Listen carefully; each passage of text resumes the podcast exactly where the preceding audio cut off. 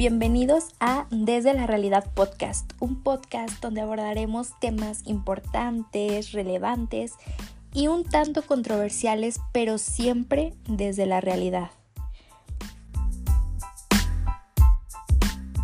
Hoy hablaremos sobre las emociones reprimidas. ¿Qué es esto? ¿Cómo nos damos cuenta de que estamos reprimiendo las emociones? Y también qué podemos hacer para poder sobrellevar esto.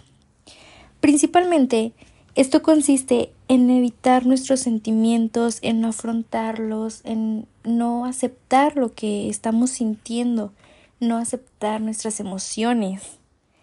Y para darnos cuenta de que estamos reprimiendo, principalmente está este gran signo de debilidad, de creencia de que si nos mostramos débiles, tristes, si lloramos, es un signo completamente de debilidad, lo cual es totalmente incorrecto, pero durante mucho tiempo se ha hecho esta idealización de que el llorar es para débiles, pero no es así, porque inclusive el llorar sana.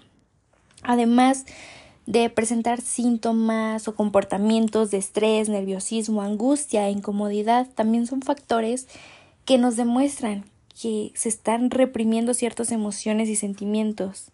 Pero por otro lado también tenemos este exceso de positivismo. Mostrarnos siempre positivos también puede ser una máscara para ocultar todos los sentimientos que hay detrás de esto, todo lo que está reprimido.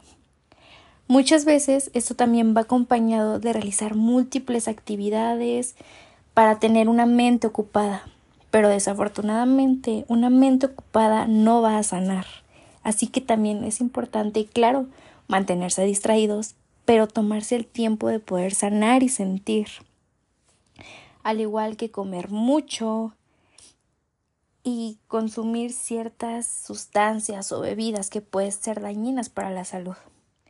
Para esto, obviamente lo más recomendable es trabajarlo, aceptar que no siempre podemos solos, buscar ayuda, ir a terapia, buscar ayuda profesional, o apoyarnos de quienes nos rodean. Reconocer y aceptar siempre va a ser lo primero para poder trabajar y llevar toda la práctica y de esta manera poder sobrellevarlo. Conocer nuestras emociones y sentimientos es lo más importante. Espero haberte ayudado y espero que sea de tu interés. Nos vemos en el próximo episodio. Bye.